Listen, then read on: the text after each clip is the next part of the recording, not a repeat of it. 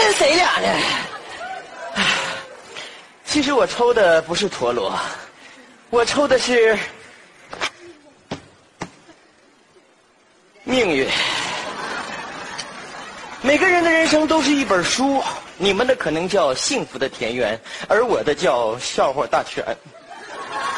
我记得来上海已经有半年多的时间了，记得我来肖说了半年的导演，但是我惊奇的发现我没火，导演火了，微博粉丝比我多三万，你说我跟谁说理去？所以我希望大家不要太关注他了，因为他那些笑话全是我编的，只有那句“你会撒娇花”是真的。所以不用太关注他了。我看到他的成功，我坚信一点：只要我坚持不懈的努力，早晚有一天我会看到别人成功的，跟我没啥关系。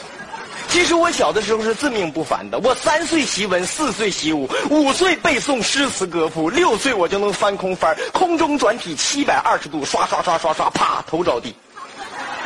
因此我躺了三年，上小学一年的时候我都九岁了。小学我就念了十四年，老师见着我都迷糊，咋的，兄弟，你要在这打经啊？那又有什么关系？学习好赖跟父母的家庭教育有直接关系，对不对？我的班长学习非常好，人长得也漂亮，从小父母给他灌输一个思想，那就是你吃饭的时候筷子用的越远，你长大就嫁得越远。班长有个小梦想，就是想远嫁国外，于是他吃饭的都是两双筷子系在一起吃，最后他成功的嫁给了一个炸油条的。那咋的？不烫手啊？所以父母对孩子的引导至关重要。我们小时候几乎都会问家长同样的一个问题，那就是爸爸妈妈，我是哪来的？这个时候爸爸妈的谎言该出现了。儿子啊，你是地里刨出来的；儿子，你是门口捡来的。更可恨，还有人说你是充话费送的。我爸那个解释绝对另类。儿子，你是切西瓜切出来的。导致我长这么大，现在我看着别人切西瓜，我就害怕。哎呀，你哥，你慢点，里边可能有孩子，对不对？小的时候，老师出题，出什么题呢？让同学们用一一组成成语，那真的是龙生龙，凤生凤，老鼠的儿子会打洞。你看，一个画家的儿子过来写的是什么？一笔一划，一山一水。开发商的儿子写的是什么？一室一厅，一厨一卫。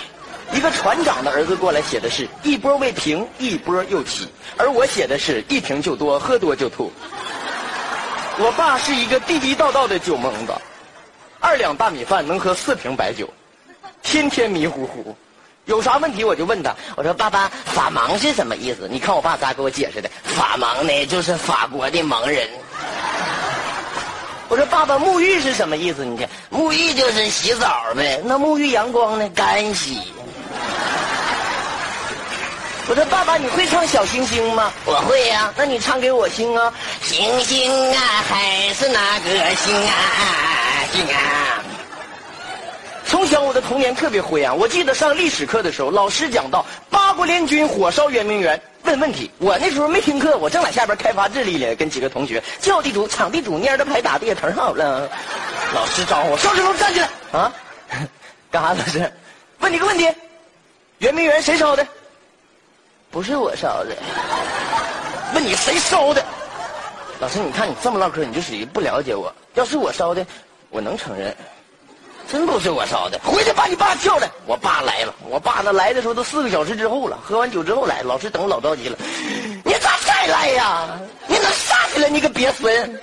你看看他那个二，说什么玩意儿？圆明园谁烧的？他说不是他烧的，气不气人？气不气？心脏病了，给我气犯了，气得我老疼。我爸给解释，哎呀，老师啊，别生气，谁烧的能咋的？多少钱？我包呗。从小就是这么长大的。小时候我记得我最讨厌的事就是喷花露水，怕蚊子咬吗？我不爱喷。我爸我妈就骗我，儿子你喷吧，你喷上你就隐身了。那都要当大侠喷吧，喷完我爸我妈就哎呀上哪儿去了？看不着你了。长大之后有一次我喷完花露水，狠狠的踹了老师两脚之后，我才发现，我的人生全是谎言。